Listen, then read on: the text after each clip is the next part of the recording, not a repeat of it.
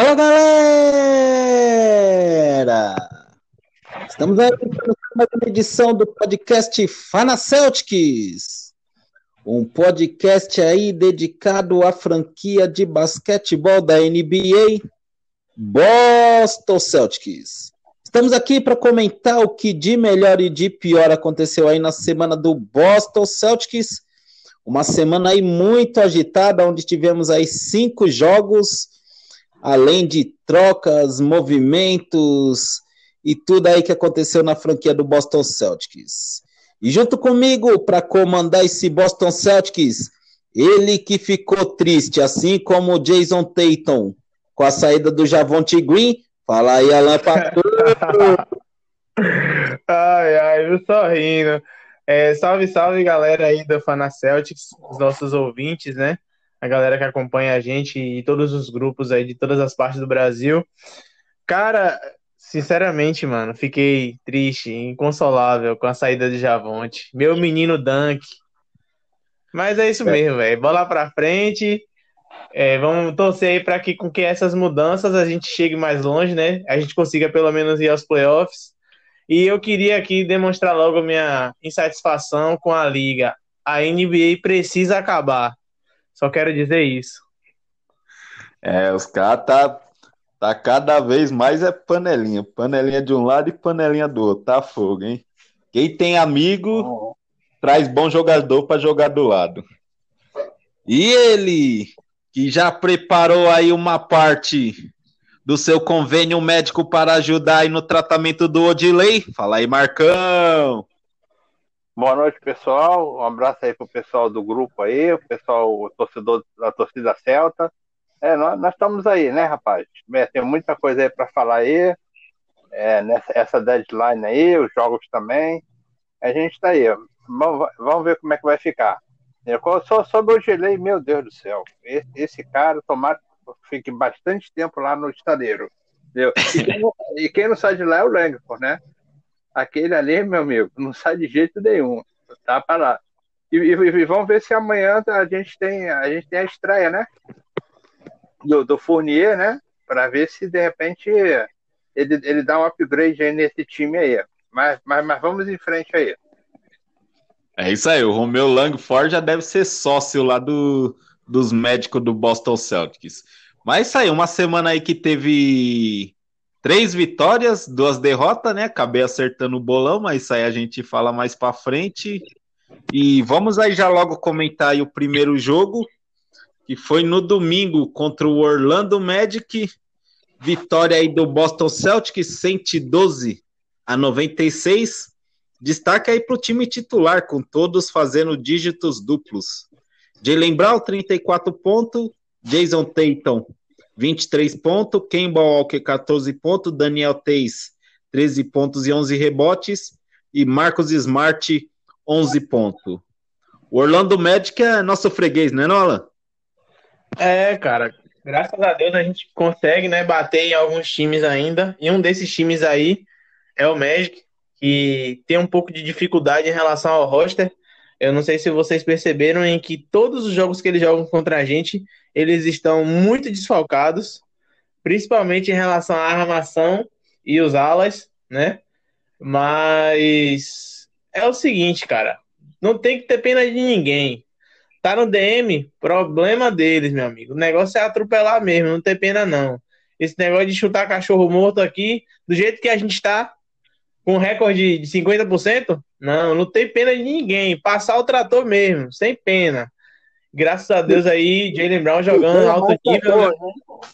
Que venham é mais cachorros, hein? Que venham mais cachorros, hein? Exatamente, que venham mais cachorros, que o negócio tá feio, meu amigo. Então, então é isso, velho. Uma boa partida do Jalen Brown, né? Alto nível, como eu já tinha dito antes, graças a Deus.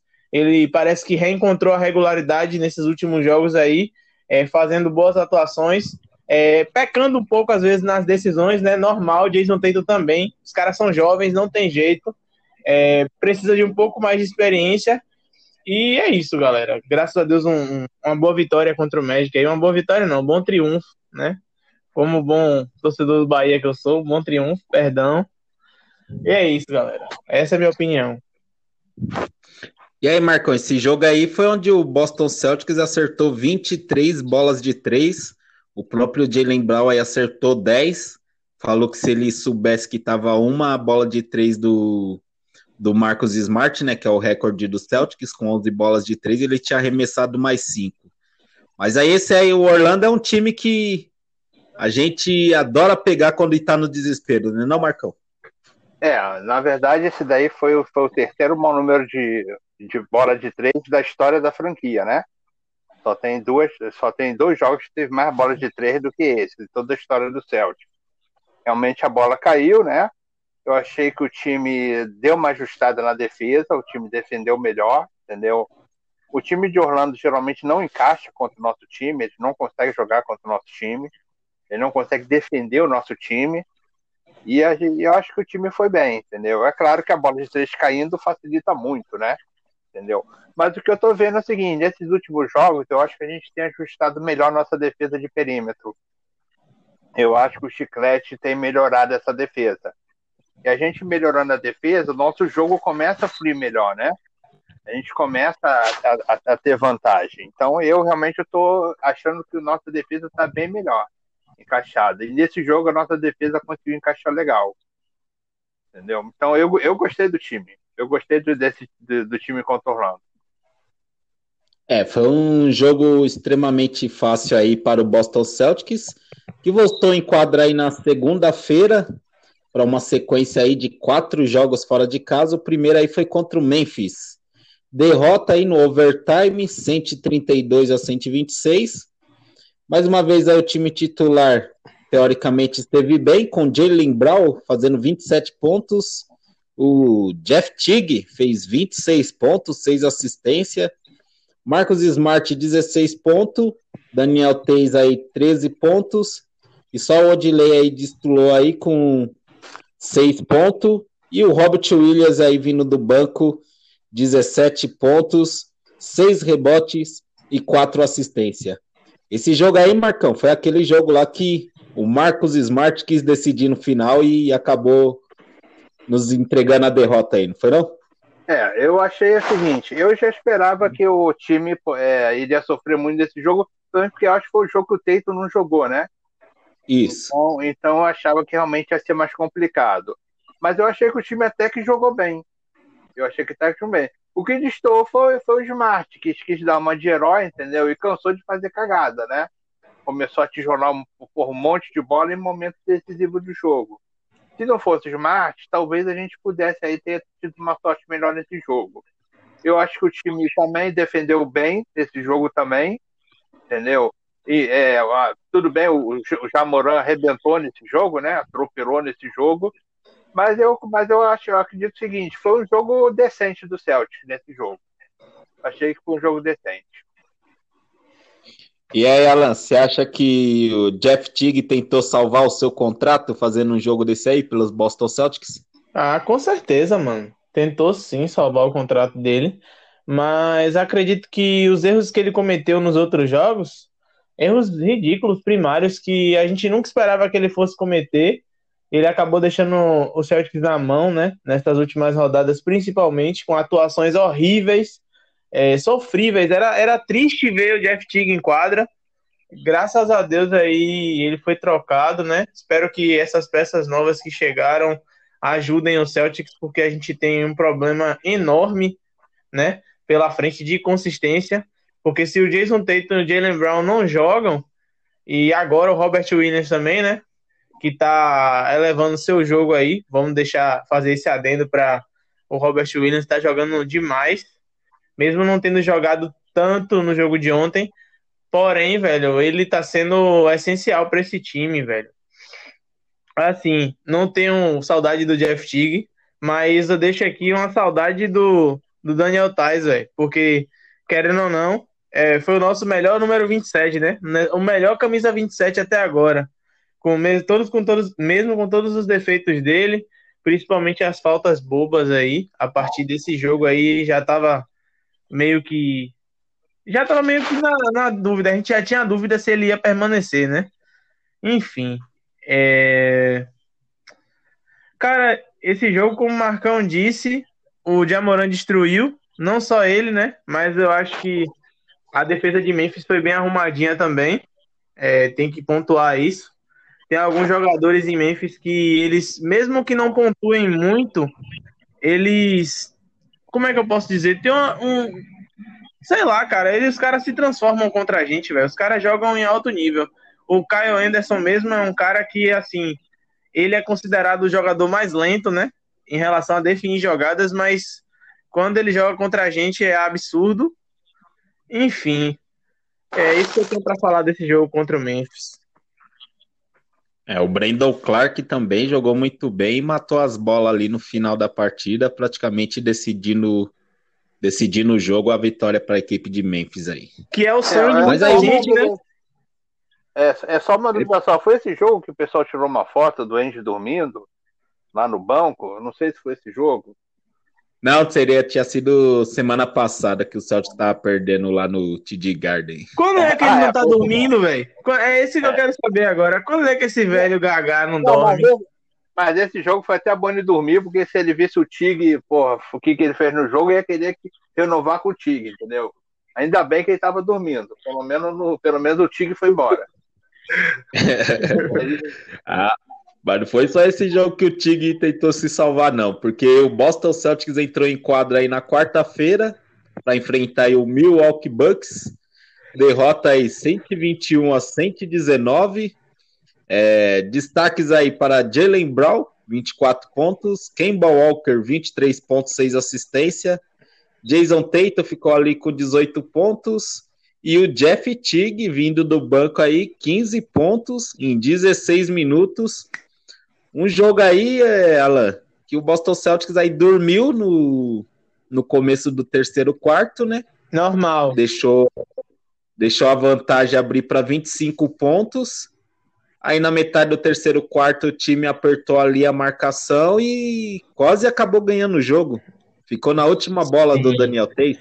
Detalhe, é, foi muito bom você falar sobre isso, mas vamos abrir um, um destaque aqui, né? Para o Antetokounmpo, cara.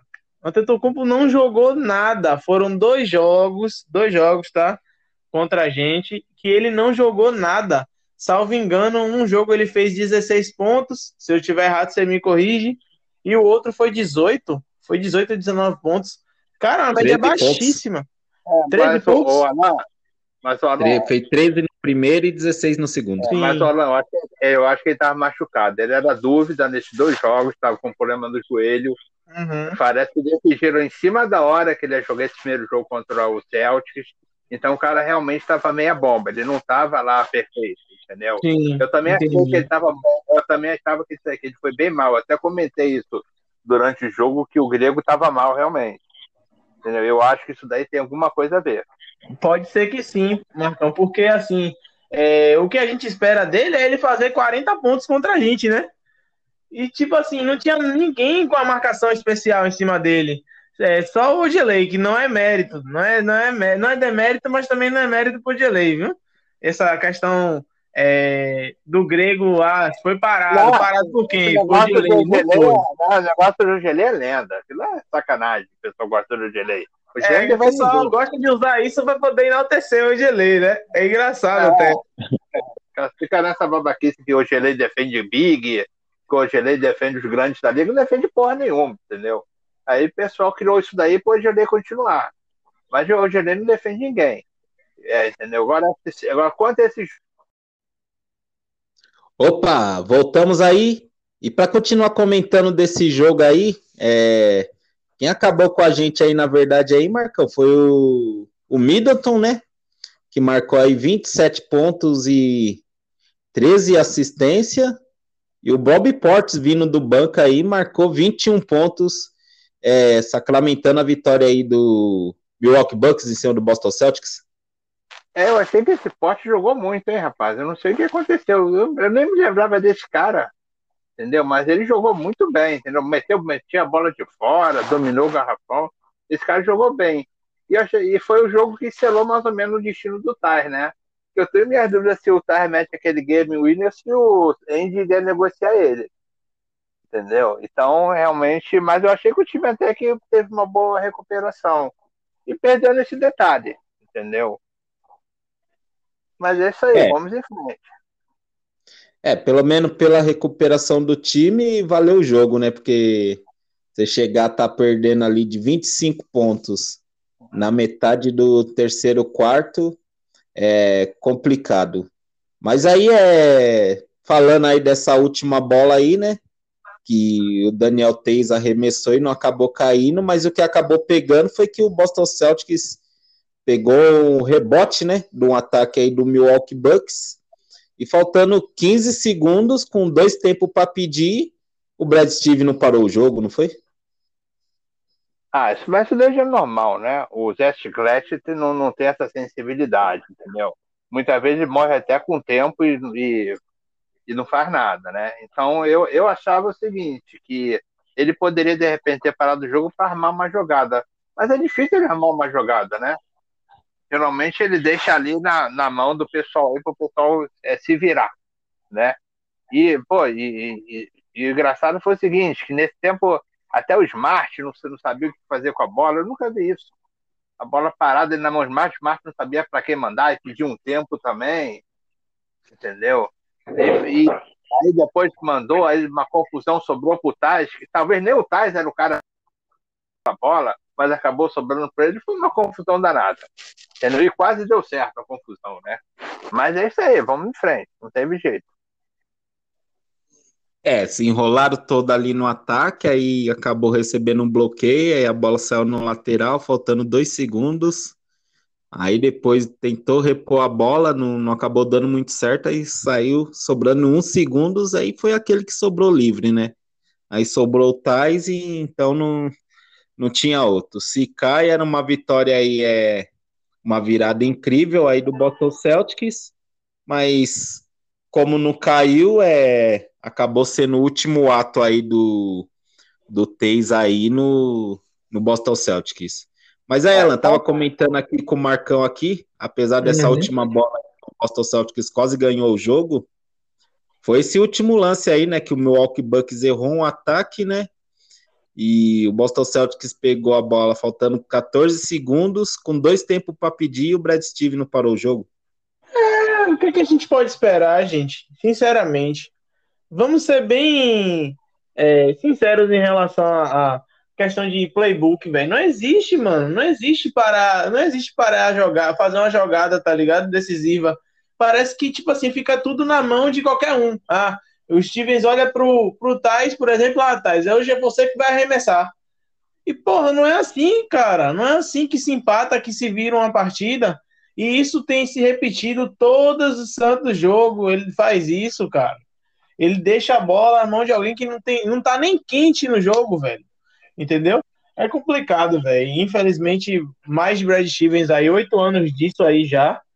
É, momentos decisivos mesmo, a gente, infelizmente, eu não conto com o Celtics para ganhar jogo decisivo assim, não, velho. Precisando de, de, uma virada espetacular, não existe, velho. Não existe. Infelizmente, a gente perdeu esse jogo aí. E o Bucks é um time que se precipita muito, viu? E isso não é a primeira vez. Todos os jogos contra a gente que eles fazem que são apertados, eles no final teve um jogo que o Grego mesmo errou dois lances livres em sequência, salvo engano. Se eu tiver enganado, vocês me, me corrigem. Sim, sim. E ele... o, o, o, lance livre dele dava vitória para os caras, ele errou os dois lances livres. Ele errou os dois, exatamente. Eles se precipitam muito e o Grego tem essa questão de é, deficiência em relação ao lance livre, né? Graças a Deus que beneficiou a gente. Mas assim, cara, é, não dá para esperar muito do Brad Stevens. Eu não sei qual é o problema dele em relação a, ao livrinho dele de jogadas, né? A porra da prancheta que ele não parece que não utiliza. É, é complicado. Geralmente o, o Brad Stevens não, não consegue desenhar uma jogada, essas jogadas finais, entendeu? Para ganhar jogo, isso daí não é de hoje, é de muito tempo, né? Quando falta pouco tempo no clutch time, que você precisa de uma jogada dessa, geralmente o Celso não consegue fazer. Entendeu? E muitas vezes os outros fazem em cima da gente. Mas vamos ver aí, vamos ver como é que vai ficar aí para frente aí, que é o que a gente tem para hoje. É isso aí. Mas aí o Boston Celtics voltou em quadra aí na sexta-feira para enfrentar mais uma vez aí o Milwaukee Bucks. Aí um jogo aí até relativamente fácil, onde o Boston Celtics dominou de ponta a ponta. Ótima atuação aí do quarteto aí do Boston Celtics. Jason Tatum, 34 pontos, 7 assistências. Marcos Smart, 23 pontos, 8 rebotes. Kemba Walker, 21.5 assistência. E o Jalen Brown aí, 18 pontos, 5 rebotes. Eu, foi o primeiro jogo aí com o Robert Williams aí de titular, fez 7 sete, pontos, pegou 9 rebotes e 6 assistências, mais 5 cinco, blocos. É... Ô Alan, você acha que o Milwaukee Bucks seria o time de melhor encaixe aí para o Boston Celtics pegar no playoffs? Rapaz, é complicado dizer isso, viu, velho? Porque o Milwaukee Bucks é forte, velho. É um time muito forte. Porém, é aquilo que eu tava falando. É um time que se precipita muito, toma muitas decisões erradas, comete muitos turnovers, né? Mas, assim, eu acho que um time mais tranquilo pra gente pegar nos playoffs seria o, o Indiana Pacers, velho com todas as dificuldades em relação a garrafão, ainda acho que se o nosso jogo de perímetro estiver bom, a gente tem mais facilidade com o Pacers do que o Bucks, velho. Porque nesse momento o leste tá muito forte, velho. Infelizmente, aí todo mundo se reforçou, todo mundo deu um jeito. E agora tem Sixers tá muito forte, o Heat tá muito forte, o Nets, nossa senhora, parece o Thanos. É... O Bucks está em alto nível ainda, esses anos todos aí em alto nível. Enfim, cara, não tem muito o que dizer não, velho. Essa questão de encaixe aí, eu acho que se a gente fortalecesse um pouco mais o nosso elenco, com certeza o Bucks seria um bom encaixe para a gente conseguir passar deles, né? Mas eu não, não aposto nisso não, velho. E sobre a relação, cara, eu queria um quadruplo duplo do Robert Williams, eu tava torcendo muito por isso. Pena que não veio, ele jogou demais, viu, velho? Poxa, o menino veio com uma vontade, velho. Sinistra, velho. Graças a Deus aí que a gente tá vendo essa evolução do, do Robert Williams, ele tá tendo minutos de quadra. É, lembrando aí que na temporada aí o Boston Celtics terminou aí com duas vitórias e uma derrota para cima para cima do Bucks. E foi o jogo aí onde o time aí, é, Marcão, mostrou muita atitude, né? É, o Robert Williams aí parece que deu uma energia aí ao time. O Marcos Smart é, selecionou bem aí seus arremessos. E o Mo Wagner entrou pilhado no jogo, não foi não? Rapaz, o, lá o, o, alemão ele deu uma trombada lá, lá no cara, lá no, no irmão lá do grego, cara, que eu senti até que no sofá. O cara bateu de frente, eu falei, porra, esse não levanta mais. Porra, dois segundos o cara já estava de pé. Alemão já chegou cheio de vontade lá, o, o Wagner lá, o Wagner lá chegou cheio de vontade lá, rapaz. E com relação a esse jogo, eu achei que o time defendeu bem, bem mais. Eu acho que o Robert Williams foi um monstro nessa defesa desse, desse jogo, entendeu? Jogou muito bem o Robert Williams na defesa. E, e a bola nossa caiu. Esse daí foi o quinto jogo da história do Celtics de mais bola de três. Aquele contra o Orlando foi o terceiro e esse foi o quinto. Ou seja, quando a bola cai, quando a bola de três cai, fica mais fácil pra gente. Mas de qualquer maneira, eu achei que a gente defendeu bem. A gente distribuiu nesse jogo mais 27 assistências, ou seja, rodou mais a bola, que é uma coisa que eu cobro do Celtic, rodar mais essa bola, dar mais passe, entendeu? Então, quando o time, quando essa bola de três cai, o time dá mais passe e defende melhor, é, fica, fica mais complicado do Celtic perder, entendeu? Então eu achei que esse, que esse jogo foi um jogo muito bom do Celtics, nesse sentido. Não gosto desse estilo de jogo de muita bola de três, porque eu sei que nem sempre essa bola de três vai cair desse jeito. O Celtics é, nesse jogo teve quase 48% de aproveitamento na bola de três. Não é, não é, não é real isso, 48% em todos os jogos de aproveitamento de bola de três. Eu acho que a gente precisa de outro estilo de jogada também, quando a bola de três não funcionar. Mas dessa vez funcionou e a gente arrebentou os caras não deram nem pro cheiro. Com relação à parte de, do, é, do melhor, primeiro, é, do melhor adversário, né, em playoff, primeiro a gente tem que pensar em entrar no playoff. Que não está tão garantido, não, né? Entendeu? Aí depois a gente pensa no adversário, né? É, é, porque o negócio tá feito, tá todo mundo aí embolado aí, rapaz. Né? Tá, tá o Hit, tá, tá, tá, tá o Pace, tá todo mundo enrolado aí. Até, até Chicago tá querendo dar uma beliscadinha.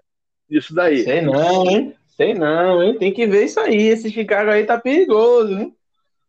São 10, é, parece que até o décimo se classifica pro play-in, né? Então, a, é, o, é, o, sétimo contra o oitavo, nono contra o décimo, né? Aí, se o, aí, nesse jogo 7 e oitavo, um já se classifica. Aí o outro que perder pega o vencedor do nono e décimo. Então a gente pode pegar. Se a gente entrar nesse play-in, a gente pode até pegar Chicago. É uma possibilidade, entendeu? Mas eu acho que se a, eu acho que se a gente melhorar a nossa defesa e com essa sequência de jogos em casa que a gente tem, que é contra adversário até mesmo até mais fraco, né? Eu acho que a gente pode se classificar direto nesse playoff. Entendeu? Jogando bem e com essa sequência de sete jogos em casa, eu acho que dá para eu acho que dá para gente é, buscar uma vaguinha direto nesse play, nesse playoff sim. E chegando no playoff, eu vou concordar aqui com o nosso amigo Alan aqui, que eu também prefiro eu prefiro o Pacers também. Além de ser nosso freguês também, né? O Pacers é um, é um freguês, né? E tem, tem o pior time, entendeu? Eu acho que tem o pior time. Mas, mas, mas vamos ver, vamos ver até lá. Tem muita água para rolar ainda. É, tá pensando assim, mas na questão da segunda rodada, que na primeira rodada acho que o Boston Celtics ainda chega a passar, tá perigando aí pegar o próprio Knicks, né? Tem o Charlotte que tá intrometido ali no meio, o Pacers, o próprio Pacers. Se os caras melhorar, né? Que estão lá em décimo lugar, então vamos ver aí o que dá, né? E ontem o Boston Celtics entrou em quadra para ser o último jogo aí dessa sequência aí de quatro partidas fora de casa. Vitória aí em cima do Oklahoma City Thunder, 111 a 94. Destaque aí Jalen Brown, 25 pontos, Jason Tatum, 27 pontos. E vindo do banco aí o Pritchard, 12 pontos e 7 rebotes. Kyson Edwards aí fez 12 pontos. E o cara que mudou a partida aí, Luke Cornett, 8 pontos, 5 assistências. A lenda, a lenda. Verdade, um, um jogo sagrado. Um jogo aí, de... Corno jogou muito aí, bem. Não entendi. O Corno jogou muito bem esse jogo. Então, um jogo aí. Do, um jogo é, aí onde gostei o... muito do corno de quadra, né? O do banco não, mas o corno de quadra eu gostei. é, então, um jogo onde o OKC é, botou a correr. É isso aí, voltamos. Hoje tá uma beleza aí o aplicativo, a internet aí tá uma beleza. Mas aí, como eu vinha comentando aqui, Maurão, um jogo aí onde tivemos aí os três primeiros períodos aí complicado, né? Onde a equipe do OKC botou aí uma correria para cima do Boston Celtics. E no quarto período aí o Brad Steve veio aí com o Luco Cornet no time titular e acabou mudando a partida. É, eu achei que o time começou muito devagar esse jogo, entendeu? Um ritmo muito baixo, é muito mal na defesa, entendeu? Os caras deitaram e rolaram, né? Teve até lá um pivô lá deles lá que meteu quase 20 rebotes logo no primeiro. Moses Brown. Esse daí, é. Meteu uns 20 rebotes. É no primeiro... né? Mas aquele negócio, a gente tava defendendo nada, né? O, o Robert Williams estava mal também, né? Entendeu? Teve, levou até um dunk lá do, do Zé Palito lá dos caras. Eu achei que o time começou meio desligado, né? Então, e o time, o time de Ocoté é um time fraco, um time sub-20, todo desfalcado, né? Então, não, não tinha como perder esse jogo, né? Ia ser, ia ser uma vergonha perder esse jogo. Eu, aí eu não acho que no último quarto o time começou a defender melhor, e aí a gente botou o jogo no bolso, né? Tatum voltou a jogar muito bem, né? Começou a defender bem também. Eu acho que o Smart também melhorou muito também a defesa, começou a distribuir bem o jogo também. O Brown também jogou muito bem também. Então, é praticamente no quarto quarto, quando a gente resolveu jogar, quando a gente resolveu jogar, aí a gente atropelou, aí não teve mais, não teve mais jeito. Entendeu? Mas achei que a gente começou o jogo bem, bem mal, bem, bem devagar. Eu acho que isso daí não deve, não pode acontecer, não. A gente tem que entrar meio pilhado nesse jogo. Entendeu? Aí é. vocês o que vocês acharam aí. É, que se a gente pega um time de um pouquinho mais qualidade, fica difícil de, de buscar o jogo, né? Mas como eu tava falando aí, Alan, que o OKC é aquele time que o GM tá fazendo de tudo para os caras tancar, né? Que os caras tá com umas 300 piques lá para para utilizar nos próximos drafts aí, mas o time tá com uma mentalidade que não os caras entregam tudo dentro de quadra e estão até brigando pro play-in lá no Oeste. É... Mas aí é o Brad Steve utilizou aí no, no, último período aí o Luke Cornet, utilizou um pouquinho também do, do Mo Wagner. E às vezes isso que acaba mudando um pouco o elenco, né? E até uma temporada. Os caras chegaram com vontade, não foi não? Sim, sim. É, principalmente o Mo Wagner, né? Tá se entregando bastante. Até porque assim, eu acompanhei, iniciei há algum tempo já, e eu acompanhei o Mo Wagner em, em Michigan, e ele jogava em alto nível, né? Eu sei que, eu sei que a NCAA e a NBA são coisas completamente diferentes. Porém, eu esperava que o Mo Wagner é, fosse mais consistente, porque na NCAA ele era bastante consistente, entendeu? Mas é isso, vamos dar o tempo que o, o, garoto merece um tempo, né? Também porque ele é muito jovem. E vamos esperar a evolução natural dele, velho. Acredito que a longo prazo ele vai sim ajudar o Celtics. É, em relação ao Luke Cornet, é, não tenho problema em esperar também sobre a evolução dele. Acredito, ainda assisti alguns, alguns highlights de jogos passados dele em que ele matou, salvo engano, cinco ou foi seis bolas de três. Então ele é um atirador consistente. É, no jogo do, do Knicks, quando ele jogava no Knicks, cara, sinceramente, é, a gente não pode esperar muita coisa também, né? Porque o nosso general manager fez um movimento que eu achei, tipo assim, aleatório, trocar o Tais por dois pivôs que são bancários, mas ok, acontece. É, enfim, também tem a questão do Fournier que não tá jogando ainda, mas vamos torcer que entre em quadro o mais rápido possível, porque a gente precisa de um backup para armador, principalmente porque o Kemba não joga back-to-back, -back, né? É esse joelho dele aí, meu amigo. Ele já não joga naturalmente. O miserável risadinha, desgraçado. Mas ele, ele já não tem jogado muito naturalmente no, nas partidas em que ele tá descansado. Imagina jogando back-to-back, -back, que o joelho não deixa. Enfim, vocês estavam falando sobre o jogo contra o OKC, né? Cara, Isso. esse time do OKC é arrumadinho, viu, velho? Os caras não são ruins, ruins. Eles são, tipo assim, obviamente não, não chega no Celtics, né? Mas não são tão ruins assim, não. E como o Dimenor tava falando, e é verdade, os caras estão disputando cabeça a cabeça, velho. E o GM parece que o Danny foi para lá, para o OKC. Estranho. Não, eu acho, eu acho, não, eu acho que esse time do OKC ele é fraco, mas ele é bem treinado lá. O, o, o cara lá que entrou no lugar do Donovan lá, que era assistindo Donovan, eu acho que está fazendo um bom trabalho. O time é fraco.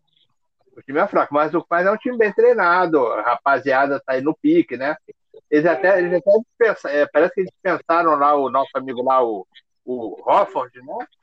Então, e quer botar só a garotada mesmo aí para tancar mas não é um time que, que, que, vai brigar por nada, né? Entendeu? E quanto ao, ao, ao Corneto lá, eu realmente não conhecia ele, entendeu? E me surpreendeu. Eu gostei bem dele, gostei, achei que ele jogou bem mesmo. Eu até gostei dele mais até do que eu gostei mais dele até do que do que do outro alemão lá, né? Do, do Wagner. Eu gostei mais dele até do que do Wagner. Apesar que o Wagner também entrou com maior disposição também né, nesses jogos também pelo menos os caras chegaram para mostrar disposição, né? Eu fui um dos caras que não, que não concordei com a troca do Tais. É, eu achava que a gente poderia ter trocado por coisa melhor.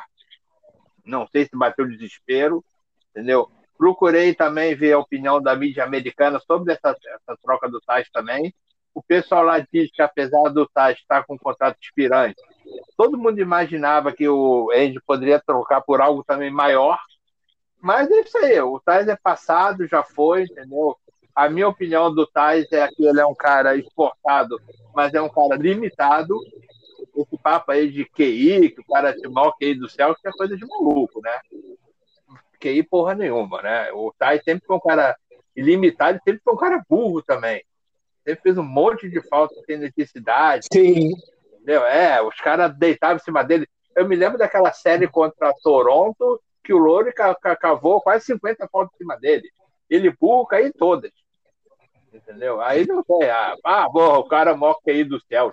Porra, para com isso, meu amigo. O cara tá louco pra falar uma merda dessa, entendeu? Melhor cair do, melhor cair do, do Celtics foi trocado, porra, por, por queijo uma mariola, porra, por ninguém.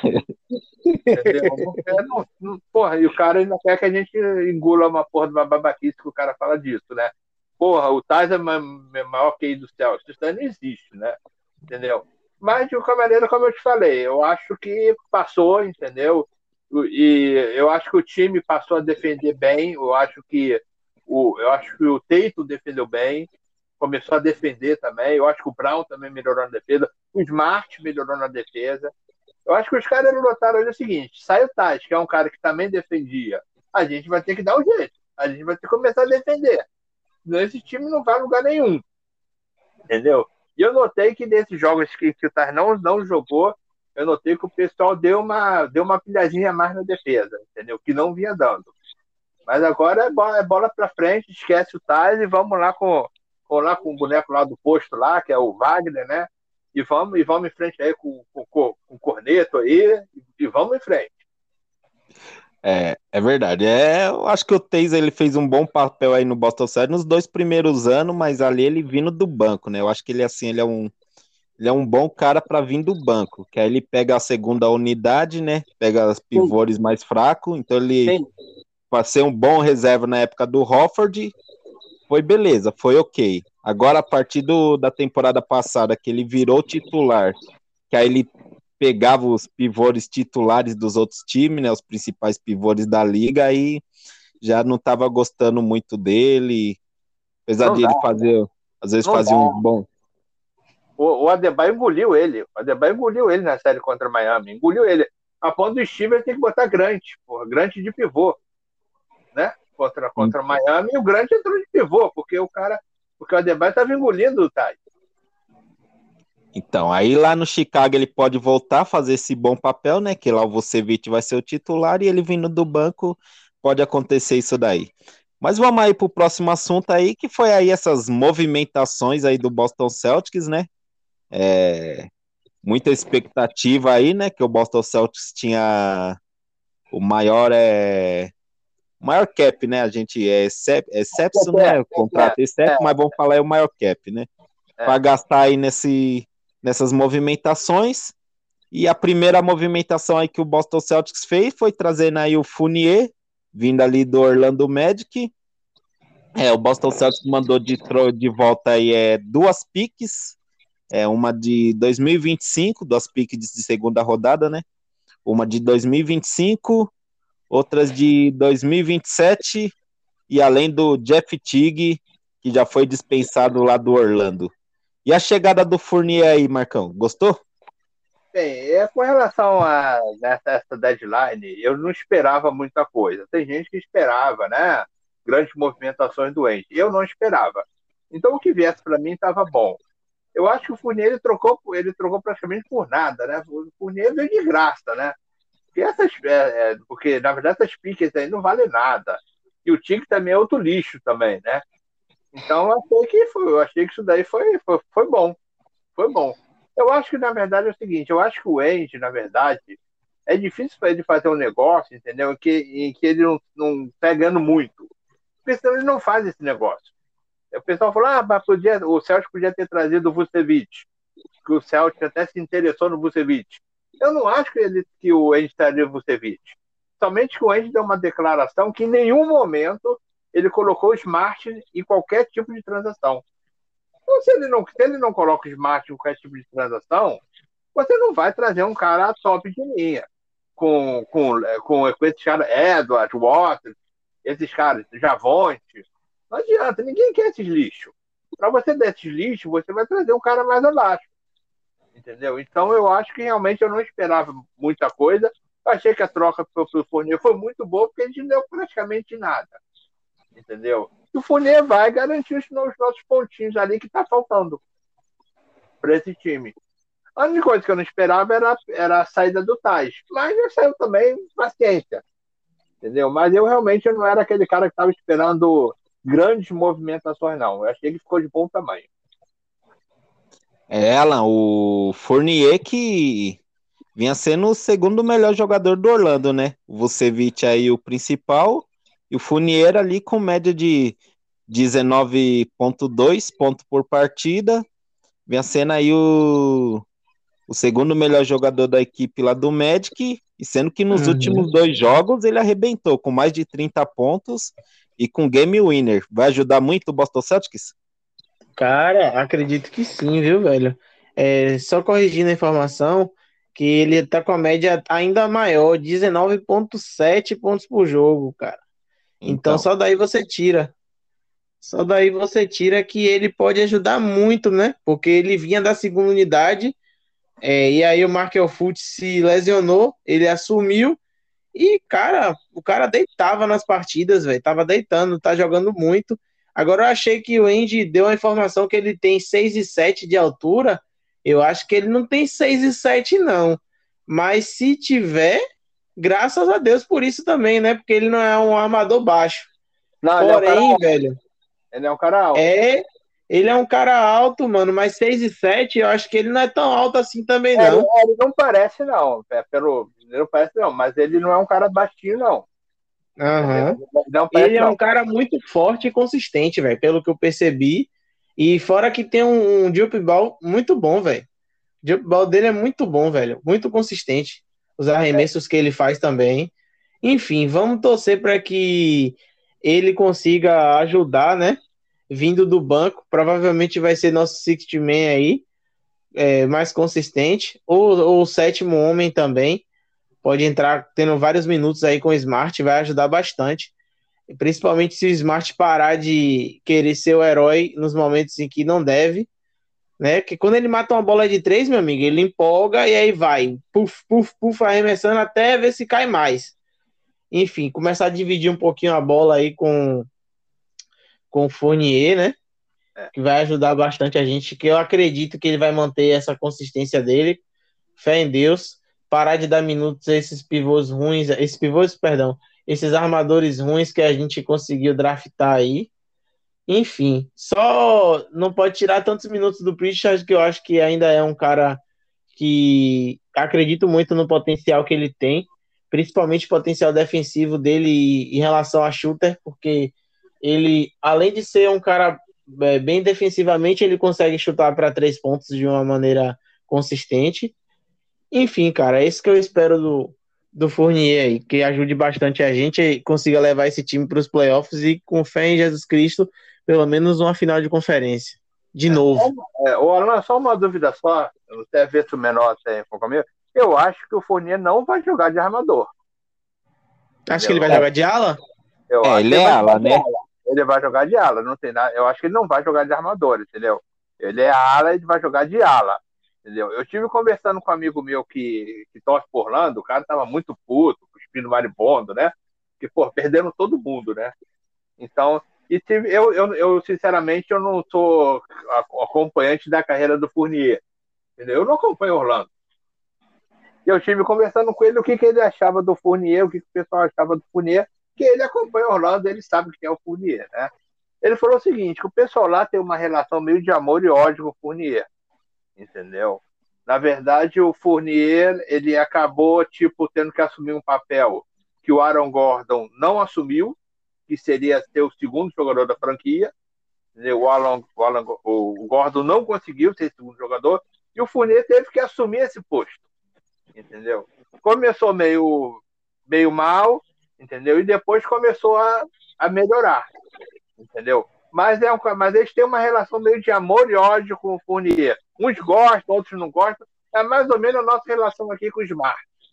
Entendeu? Uns adoram e outros não gostam. Então, uhum. mas eu acho que a gente, eu acho que o Fournier aqui tem um bom encaixe. Entendeu? Não acho, como disseram ali, que é o novo Hayward. Não acho que vai ser o novo Hayward, entendeu? Mas vai contribuir com os seus pontinhos. Vai ser bem útil aqui. E eu espero que realmente o Smart vá para o banco. É essa a minha esperança.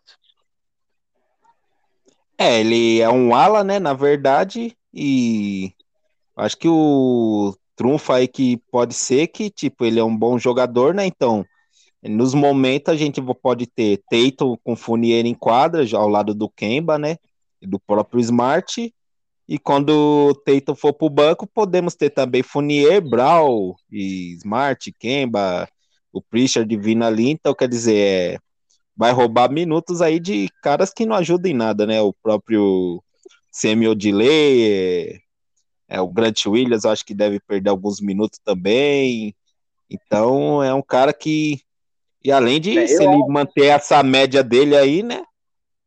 Ou é uma é, beleza pro Boston eu, acho que, é, eu acho difícil o Delay né, e Grant Williams perder tantos minutos assim, porque o, o Zé Schlett adora esses caras adoração por esses caras, que eu não entendo, entendeu? Mas eu espero que você esteja, esteja correto, entendeu? Porque quanto menos minutos para essas bostas, é melhor. Eu, realmente eu concordo com você. Agora, eu acho que agora eu acho que ele vai contribuir sim, entendeu? Eu acho que vai, não sei se vai, se vai já entrar de titular. Porque eu não sei se o Zé Sclet vai ter peito para barrar o Smart. Né? Porque você sabe que a autoridade não é com o Zé Chiclete. Mas se fosse o técnico comum, iria barrar o Smart. O Smart é banco para o cara, entendeu? Porque o cara tem um aproveitamento melhor que o Smart. Isso daí, isso daí é fato. O aproveitamento do cara é melhor que o Smart. Entendeu? Tudo bem, a defesa do Smart é melhor que a dele. É. A defesa do Smart é melhor que a defesa do Fournier. Mas o Smart também não estava defendendo porra nenhuma, né? Começou a defender agora. Entendeu? Mas eu acho que ele tem que ser titular. Ele tem que titular e o Smart vindo do banco e a gente ganhar uma, uma grande opção, opção né? De, de jogada e de rotação, principalmente. Né? Mas eu acho que, de repente, pode ser muito bom para o Celtic essa entrada do Fournier. É isso aí. A alta movimentação aí que o Boston Celtics fez foi exatamente essa daí que a gente já falou um pouquinho aí, que foram a saída aí do Daniel Tays e do Javonte Green, que foram para o Chicago Bulls, do Chicago Bulls veio o Luke Cornet, o Boston Celtics, e o Chicago Bulls mandou mais, se não me engano, dois jogadores lá para o Washington Wizards, que nos mandou aí o Mo Wagner. O que acho que muita gente não está atenta aí nessa movimentação, que eu acho que também o, foi triste aí. Triste não, né? Foi do, a saída do Teis aí, né? Mas é, nisso daí o Celtics conseguiu mais 5 milhões daquela 3 Chaps lá que ele tem. Então, quer dizer, que era uma 13 Chaps de 28 milhões, conseguiu mais 5 milhões. Então, quer dizer, agora virou 33 milhões que pode se usar aí no, na pré-temporada. E se a gente pensar que eu tô achando, né? Não sei vocês, acho que o Tristan Thompson vai vazar fora. É um Deus espaço aí pra gente trazer aí um jogador de primeira linha, né? Não? Deu-lhe ouça, deu-lhe ouça. Deu-lhe ouça com tropeço bem longe daqui, velho. Vai Amém. tropeçar em outro lugar entendeu? Mas eu, é, mas eu realmente eu concordo com você. Mas eu acho que a próxima off-season vai ser fundamental pro, pro Enge, né? Ele conseguir se livrar do Kemba. Né? E vai ser complicado se livrar daquele contrato do Kemba. Entendeu? Vai ser bem complicado isso daí. Isso, então, eu acho que eu acho que isso daí tá, vai estar tá muito ligado à nossa movimentação no que o Andy vai fazer com o Kemba. Eu acho que daí vai ser fundamental. Não sei se vai ser fácil assim. Entendeu? Se livrar do cara. O cara é um cara que tem um contrato de quase 40 milhões, né? É um cara que vem decadente, ele vem caindo na liga, né? É um cara que tem um problema de joelho que a gente não sabe como é que vai ser o playoff desse cara, com o joelho daquele jeito, né? Então não sei se vai ser fácil se livrar desse cara. Então eu acho que vai ter, vai ter muito em cima disso também, porque o Kemba pode ser um cara que, que, que vai, vai trazer dificuldade pro o Celtic com esse contrato gordo que ele tem. Entendeu? Mas de resto, vamos ver como é que vai ficar. Ela, se a gente for pensar aí, 28 milhões mais 5 milhões dessa atriz Chaps aí do Bus, dá 33 milhões, se livrando aí do contrato aí do Tristan Thompson, 9 milhões, ia dar mais de 40 milhões aí, daria até pra sonhar com o Bradley Bill, né não? Cara, com certeza, mano com certeza. E seria a melhor adição para o nosso time, né? O Bradley Bill tá em altíssimo nível, tem jogado um absurdo, velho. é antes e depois do All-Star Game, o cara tá assim. é, Não tem o que falar do Bradley Bill, velho. E ele seria um encaixe perfeito, porque eu não confio mais no jogo do Kemba Walker. Como o Marcão bem disse aí, é um cara que já tá avaliado. É um cara que não tem valor de troca nenhum mais no mercado. Ninguém faz movimento pensando em, em trocar o Kemba Walker. Só se rolar uma, uma troca tripla aí para um time bastante. Um time que possa dar um buyout nele, tá ligado? No próximo ano. Que nesse não dá, vai ser no próximo ano, que salvo engano vai ser o último ano de contrato dele. Só se for por isso aí, velho, para poder abrir cap, porque o cara tá mal demais, mano. Tá lesionado, tá mal demais. O cara parece que perdeu toda a experiência que ele tinha em anos de Charlotte. Se bem que os primeiros anos dele foi uma merda também, né? Charlotte só perdia. Enfim. É, cara, eu queria. Tava até esquecendo de falar sobre, mas o Al Horford, cara, pode ser um cara que vindo aí pra gente pode ajudar nessa temporada ainda. Acredito que, salvo engano, o OKC precisa se livrar dele, né? Pra poder ele assinar com a gente.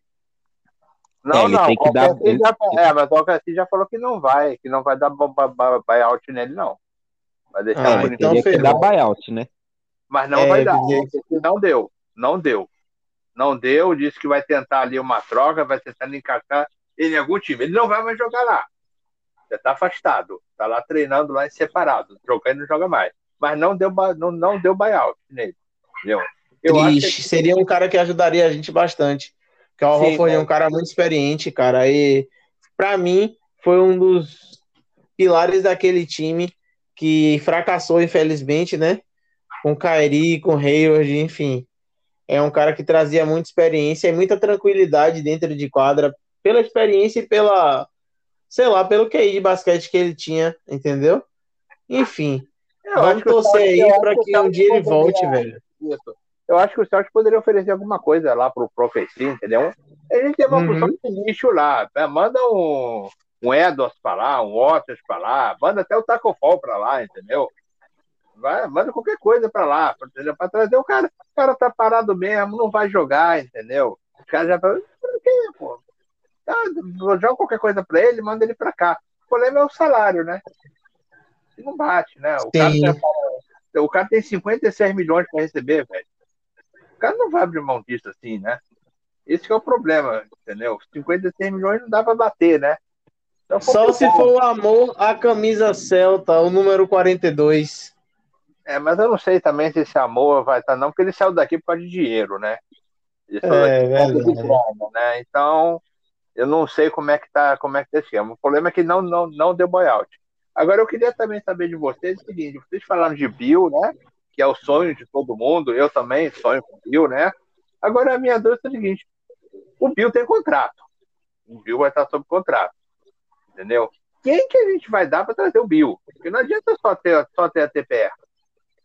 O cara não vai, o, o, o Wizard não vai dar, dar o cara de graça. Entendeu? É totalmente diferente, né? Eu quero Aham. dizer, o, o Wizard tem interesse em trazer um cara bom para o lugar do Bill, eu acho, né? Quem que a gente vai dar para trazer o Bill? Manda Kemba, pô. Eu mando Não. o Kemba e umas balinhas. E quem vai querer o Kemba, né? Esse o ponto, né? Não, É porque se o, Kemba, se o Kemba tivesse um contrato baixo, um contrato de 10 pilas, eu acho que valia, eu acho que de repente o poderia até ser que de repente que o Wizard pô, poderia pensar, né? Agora o, Kemba tem um contrato de quase 40 milhões, velho. Entendeu? E eu acho que tem dois anos de contrato, né? O Kemba tem mais dois anos de contrato o Celtics, né? Não sei se é, hoje é um é, se é um atrativo, né? Para um, um time como o Wizard e o Kemba. Porque, na verdade, eu acho que não é atrativo para time nenhum, né? Então, o nosso problema é quem que nós vamos dar para trazer o Bill. Porque não adianta só ter grana. Os caras vão querer, vão querer alguém. E eu não sei se o Bill hoje pode ser trocado. Se os caras vão trocar ele só por pique. Ah, quero um pique de primeira, outra pique, outra pique, não sei. Eu realmente eu não sei se vai ser tão fácil assim. Entendeu? E o, e o, e o, e o Bill não vai ser free, é, FA, né? Já, já na próxima off-season, não vai ser. Então isso também complica também, né? É, na imprensa americana coloca ele muito. Coloca ele como um dos prováveis, né?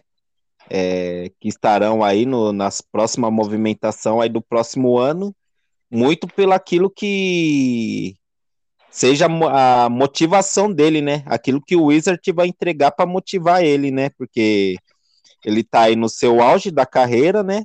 Já está indo aí para os seus 27 anos, quer dizer, é, daqui a pouco fica igual o Walker, né? Chega para nós com 30 anos, que além disso é uma idade boa, né? Que fala que é o auge do cara na, na, na NBA, né? Mas já é o auge pro fim, né? Depois dos 30 anos já é o auge pro fim. Então vai depender muito daquilo que o Bradley Bill quer para carreira dele, né? Ficar lá fazendo 40 pontos e apanhando ou ir para um time forte. Aí é onde é a hora que o jogador começa a fazer corpo mole e tal, aquilo é onde o time, para não perder nada, acaba entrando em um acordo e fazendo aí uma troca, né? Mas aí é. vamos esperar aí o que vem na próxima off-season aí. É, eu acho que vai depender realmente também da vontade dele, né? Ele pode bater de frente lá e querer sair. Ele ainda não fez isso. Ele tem um contrato bom, esse ano ele poderia já ter batido de frente. Ele tem um contrato bom, né? Ele não ganha pouco lá, ele ganha bem lá, entendeu? Mas tem que realmente esperar. Eu, é, eu não sei o que, que fazer. Eu não acho que o Wizard vai largar, vai trocar ele por coisa por pouca coisa. Não acho. Entendeu? Mas vamos esperar o que, que é, qual vai ser a movimentação dele, entendeu? Mas eu, eu até acredito que na próxima ele sai, mas não sei se está aqui para o céu. Porque tem muita gente com, com, com oferecendo bom, podendo oferecer bom jogador em troca dele entendeu? E o Celtic não tem lá essas coisas para oferecer, né? A gente vai oferecer aqui o Brown. Complicado, né? Entendeu? Se oferecer o Brown. Né? Alguns dizem até que trocariam o Brown pelo, pelo Bill, né? Mas acho que não adianta muito, a gente precisa de três estrelas, não adianta ter só duas. Vai continuar o Bill lá e perder uma estrela? Não vai, vai continuar o mesmo problema, entendeu? Mas vamos ver, vamos ver como é que vai ficar. É, isso aí. Eu acho que é mais ou menos aí essas movimentações aí do Boston Celtics, né? É, ainda pode acontecer alguma coisa aí até 9 de abril, né? Onde termina realmente aí o mercado aí, algum jogador pode dar buyout, né? Agora no aí, final. É só uma dúvida só, surgiu hoje uma notícia que o Cousins pode vir, né? O Bug pode vir. O Celtics está interessado no Bug. Não sei. Quero. Como, né? Não sei como é que vocês, o que vocês analisam. Você acha que é uma boa? Não é? Eu acho que é uma ótima, velho. Acho que é uma ótima. Eu vou perder uma aposta. Não vou perder nada, na verdade. Que eu ia ganhar, né? Que ele apostou comigo que eu apostei. Na verdade, ele apostou comigo que o Bug não fazia 10, 15, 15 pontos e 10 rebotes por jogo.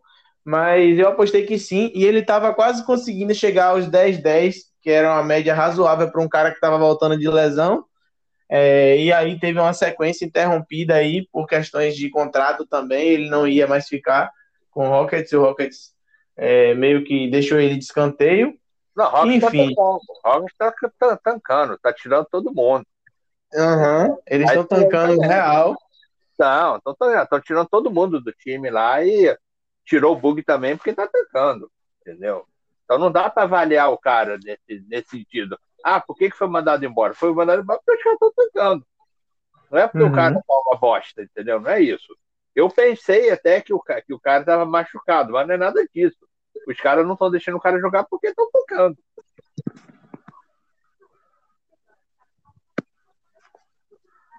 Aí é isso. É isso, cara. Então vamos torcer para que o, o Celtics pegue ele agora, nesse período aí, né? Porque eu acho que ele é um cara que vai acrescentar muito, porque ele é um cara que briga muito o jogo, ele é um cara que sente muito as partidas, ele não gosta de perder, e isso tá na cara dele. Ele fica muito puto e possesso quando ele perde um jogo. E eu acho que essa experiência dele em relação a playoffs, em relação a, a ser um big man pesado, ele vai, tipo, agregar bastante para a equipe, entendeu? Espero então que ele venha que ele assine com a gente, mesmo que ele não jogue o que ele jogou em Sacramento, que jogou no Pelicans, mas que traga essa questão de experiência para a equipe que eu acho que vai ser muito importante. Ah, sim. É, e, é, e, é, um cara que podia agregar muito aí é, de experiência aí ao próprio Robert Williams. Vamos ver aí. Eu tenho, tem aí até 9 de abril, né? Que é a, que a janela fecha aí dos buyout. Os restos de que os outros jogadores que estavam aí na praça já tudo assinou, né? Então o que sobrou aí foi o Causes. E vamos ver aí o que o Boston Celtics faz aí nessa movimentação. Mas vamos aí para os próximos jogos aí da semana aí, nosso bolão aí, o Boston Celtics entra amanhã em quadra aí para enfrentar aí o New Orleans Pelicans, na quarta-feira o Dallas Mavericks e na sexta-feira o Houston Rockets. E aí, Maurão, quantos jogos aí, quantas vitórias aí pro Boston Celtics aí?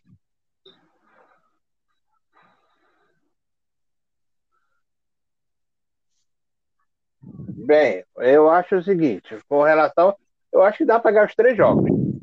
São três jogos fáceis, entendeu? Eu acho que se a gente jogar bem, ajustar a defesa, dá para ganhar os três jogos. Não acho esse time do Pelicano bom, acho o time fraco, só tem o Zion mesmo, entendeu? Muito dependente dele. Eu acho que a gente perdeu o último jogo, a gente perdeu dele na casa deles com uma bobeira nota. A gente tá ganhando de 25 pontos, deu um branco no, no time. O lá, o Zé também esqueceu de pedir tempo. Bom, mas a gente dominou o jogo. Entendeu? Eu acho esse time do esse time dos pelicanos fraco, entendeu? Depois a gente pega o qual time que você falou que a gente pega mesmo? O Dallas. Dallas. Tudo bem, bom tique, pá, não sei o que, mas também não acho nenhum bicho papão, não. Entendeu? Inclusive, nós fizemos um jogo lá contra eles que, que os caras ganharam na última bola, né? O Don Tique meteu um arremesso maluco lá e ganhou o jogo, né? Entendeu? Mas eu acho também um time que não, não, não dá para botar medo, não. Dá para vencer sim. Se o time encaixar a defesa, dá para vencer sim. E o Rockets é piada, né? Os caras estão tancando assustadoramente, né? Já chutaram o balde, né? Não tava a perder pro, pro, time de, pro time de Houston, né? Então, acho bem possível três vitórias. São três jogos em casa, né? Então, é muito, é muito tranquilo. Eu acho que desses jogos em casa, o jogo mais chato para quedar que a gente vai pegar vai ser os Sixers, né? Que, mas é lá para frente, né? Que a gente vai pegar. Que o resto tem muita baba aí no caminho, né? Muita baba no caminho.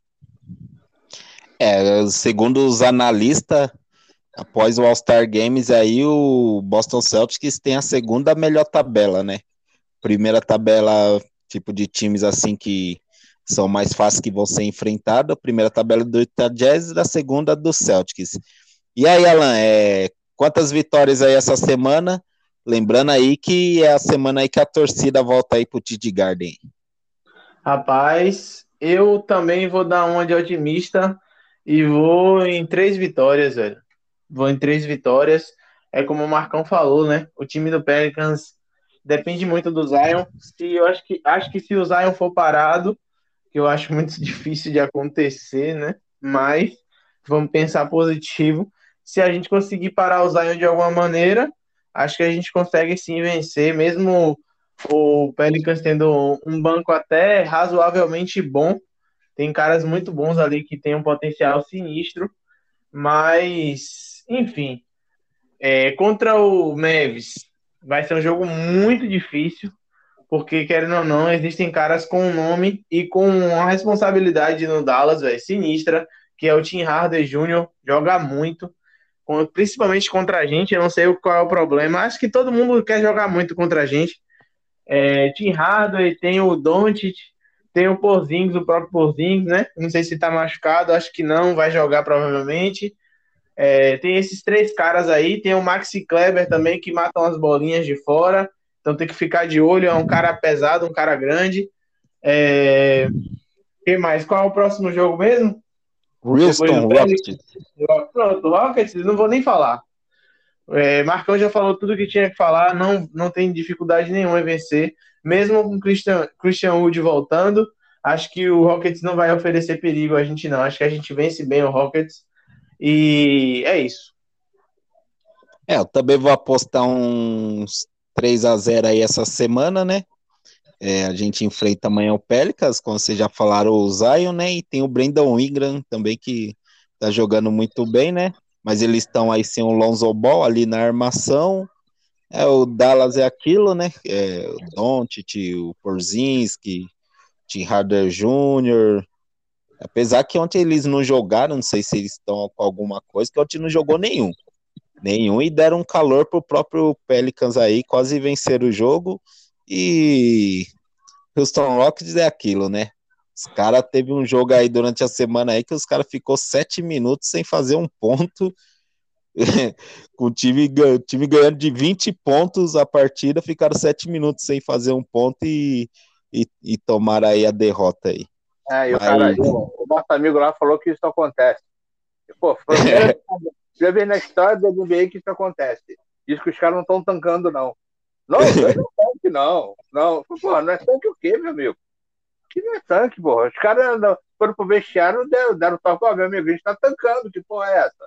Aí os caras, ah, tá, porra. Aí se tocaram e largaram o jogo. Não, e pior que no, Pior que dois dias seguintes eles enfrentaram de novo o Minnesota e eles ganharam de 20 pontos de diferença. Os dois estão tancando, né? O Minnesota também está tancando, né? Os é dois briga ver quem fica com a pique 1, pô. É, os dois estão brigando para ver quem é o último, velho. Entendeu? Pô, o Minnesota não queria nem ganhar aquele jogo, aquele jogo, né?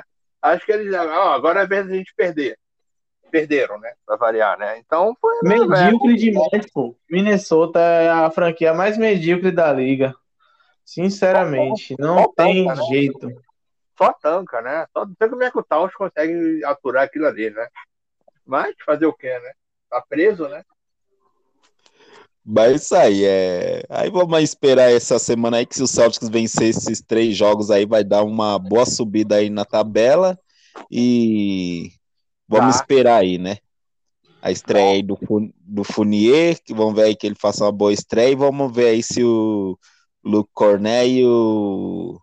O Fournier tá o Wagner é tudo isso mesmo. O Fournier tá questionável para amanhã. Já tá é, no protocolo, tá, tá questionável para amanhã, o Fournier. Não é, sabe se joga ou se não joga. Entendeu? O, o, lá o, o Thompson já tá fora, o tropeço tá fora, tá? Não sei, não sei o que aconteceu com o tropeço tá e fora. O Langford nunca joga. Não, já tá fora também, já tá fora. Entendeu? Tá lá, hoje ele também tá fora, graças a Deus. Rapaz, eu acho que eu acho que tá mais fácil eu começar a jogar NBB, ser draftado da NBA, ir pro Celtics em alguma troca, jogar e o Langford não jogar. É, eu não sei quando é que o Langford vai jogar, não sei qual o problema dele, entendeu? Eu tava, tava até hoje no grupo lá, botei lá uma, uma teoria da conspiração lá, que o Smart deu uma cadeirada nele, aí subiram o corpo dele, entendeu? aí chamaram lá o macarrão para dar o, o cachorro do macarrão comer o corpo dele. Eu acho que o Langford pode ter, ter virado até ração de cachorro. Entendeu?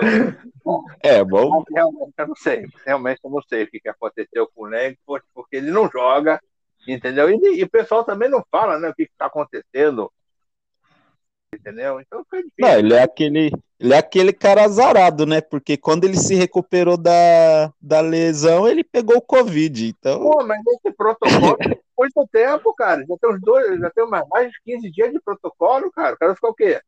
Um ano de protocolo de Covid?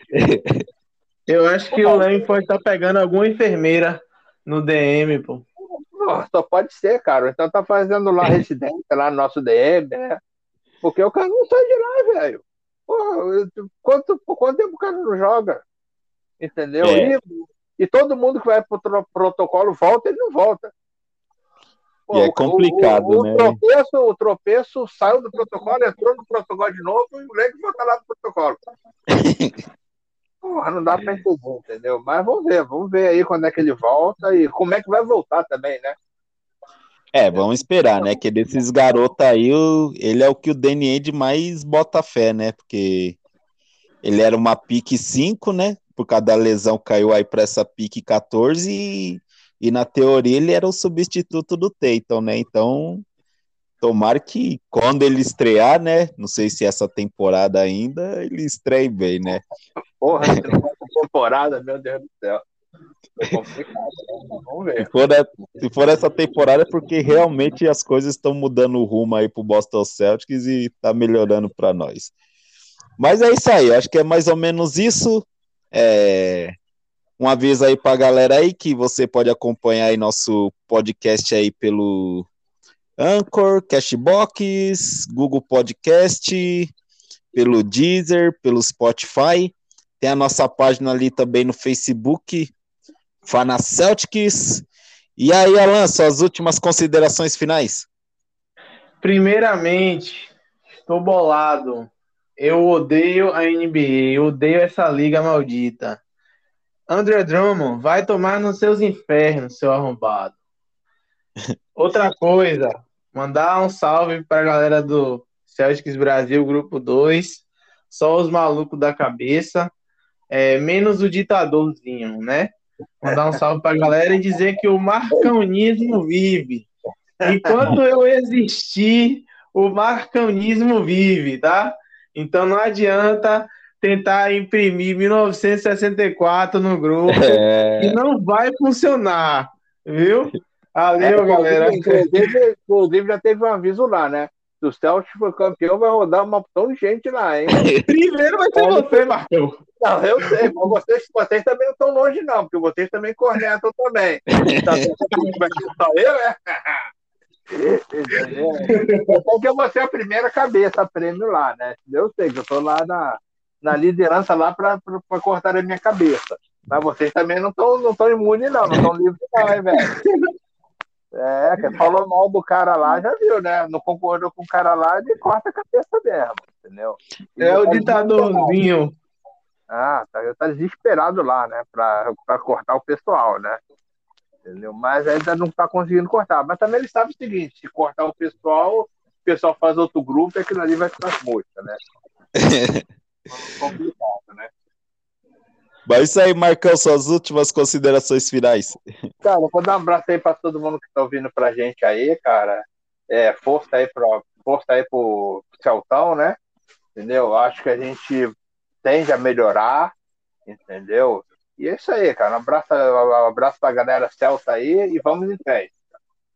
Vamos em frente aí que, que do jeito que tá, eu acho que a gente vai melhorar sim. É isso aí. Manda um abraço aí pro Diegão, que não, infelizmente hoje não pôde participar com a gente aí, mas na próxima edição estará junto aí conosco. Um abraço aí pra galera aí, né? O Celtics Brasil aí, o Celtics Portugal também, Confraria Celta é, toda essa galera aí que acompanha a gente. É isso aí, obrigado, Alan, obrigado, Marcão. Até a próxima semana e valeu! Valeu! Um abraço aí pra galera, um abraço.